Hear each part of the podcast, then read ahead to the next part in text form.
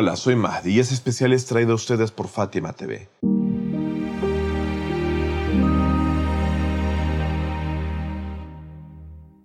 Contaba en el video anterior que Suleiman Qais al-Hilali, un reconocido erudito contemporáneo a la familia del profeta del Islam, y quien escribiese el primer libro de historia del mismo, del Islam, así como sobre los eventos del el profeta Muhammad, y sobre un suceso muy importante, dijo lo siguiente. Fui a la Meca durante los días del Hajj en el año 58 de la Égira y vi que en la tierra de Mina, el imam al-Hussein había invitado a eruditos, personalidades famosas y compañeros del profeta Muhammad, incluidos los emigrantes, los Ansar y otros quienes eran influyentes entre la gente. Les había invitado y dispuesto bajo una tienda de campaña, llamándoles a algo en particular muy importante, el cual debía ser discutido entre todos ellos. Por lo que han dicho los historiadores que está claro de que eran aproximadamente un llamado o invitación del imam al-Hussein en el que acudieron unas mil personas, 200 de ellas que eran de los compañeros del profeta. Y quiero contarles qué fue lo que esos invitados especiales escucharon de boca del bendito Abba Abdillah. Los detalles de esa historia han sido también mencionados en algunos otros libros, diciendo que el imam al-Hussein llegó precisamente a invitar a esa cantidad de personas, 200 de las cuales, como he dicho, eran compañeros directos del profeta, y las otras 800 eran de los Tabi'un. Ese sermón data del año 58 de la Égira. Estamos hablando de dos años antes de la muerte de Muawiyah, siendo el propio Imam al-Hussein quien diese o pronunciase este discurso.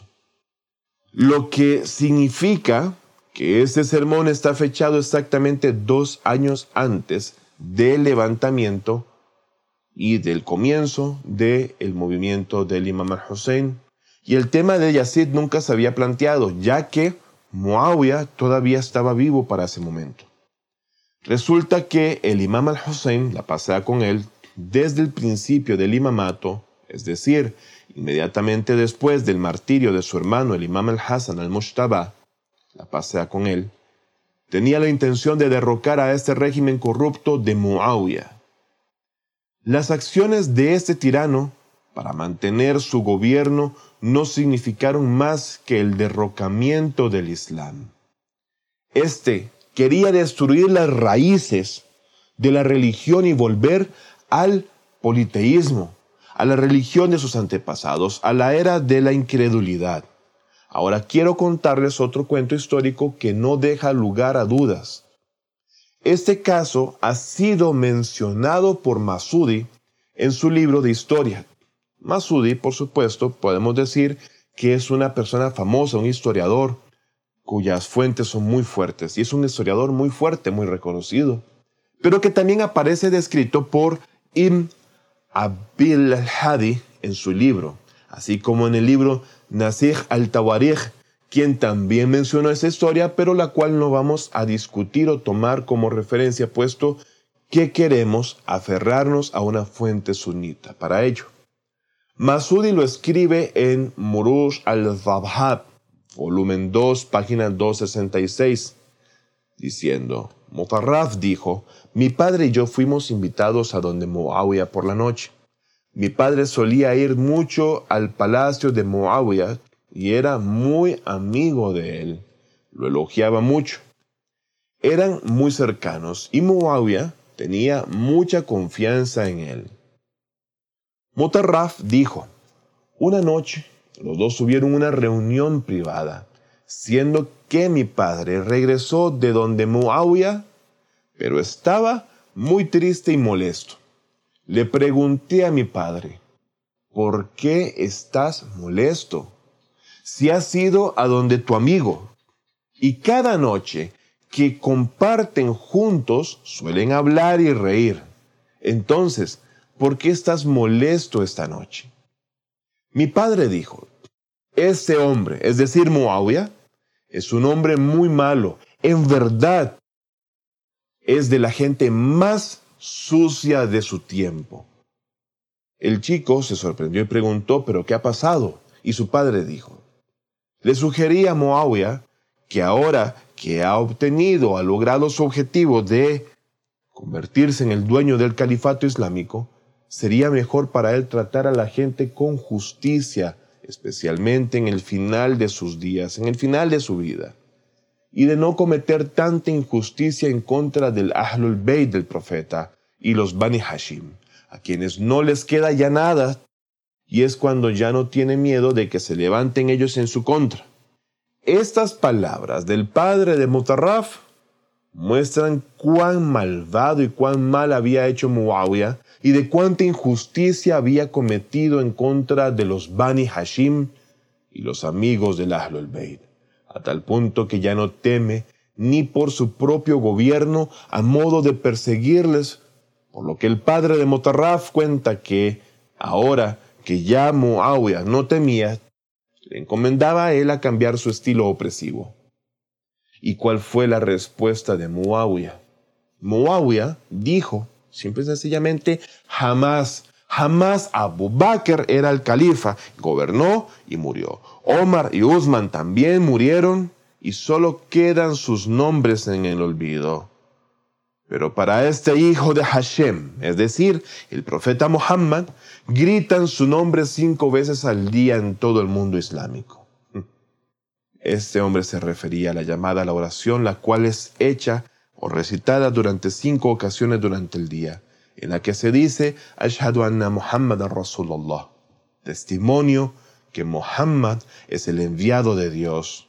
Notemos cuán malvado era Muawiyah, quien era corroído por la envidia, el rencor y que ni siquiera quiere que el nombre del profeta del Islam fuese mencionado ni tan siquiera en el llamado a la oración. Y dice, ¿por qué se ha de mencionar el nombre de Muhammad en el llamado a la oración?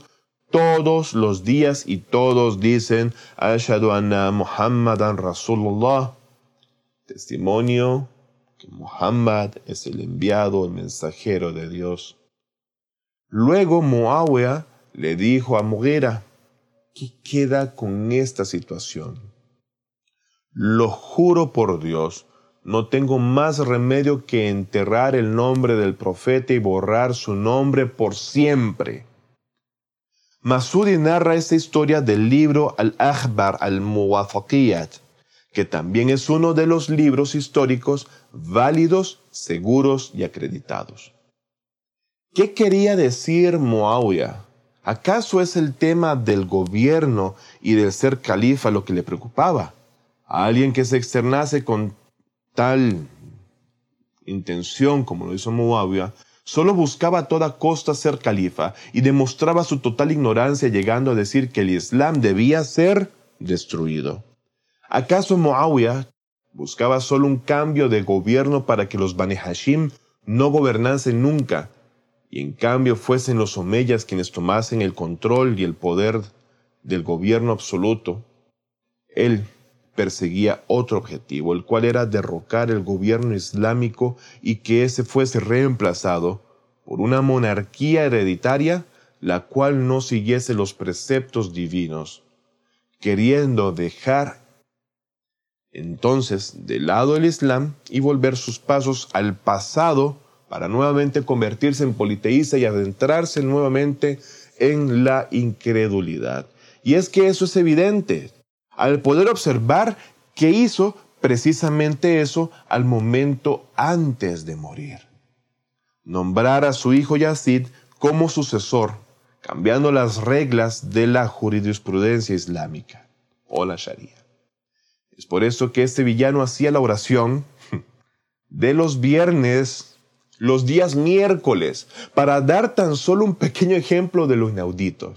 Y es que sí, si uno piensa un poquito, se da cuenta de que su objetivo era derrocar al Islam, pero suspicazmente, y lo hizo de forma a cuentagotas, para no despertar la sospecha de entre las personas y así no atisbar un fuego que se fuese en su contra, por lo que cuidó cada detalle mostrando una cara falsa, ya que Moawiyah odiaba el Islam, pero no podía darse el lujo de externarlo abiertamente y mostrar la realidad tal como era, puesto que él era el ostentador del poder el líder de los musulmanes, y creer, y se hacía creer que creía en las reglas islámicas por lo que era el califa del pueblo musulmán y ostentaba toda una serie de beneficios. Sin embargo, si por, él, hubiera sido, tan simple hubiese desde el principio anulado la oración y enviado al olvido la fe del profeta Muhammad.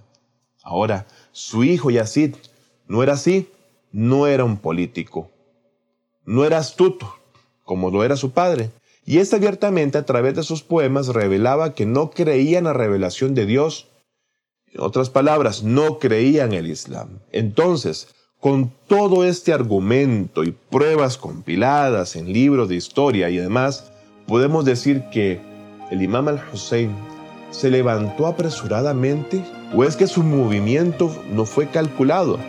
La respuesta a esto lo daremos en la siguiente entrega especial sobre el levantamiento del imam al-Hussein, inshallah. Fátima TV, saberes que iluminan el alma. Síguenos en youtube.com slash Fátima o en nuestro sitio web fatimatv.es.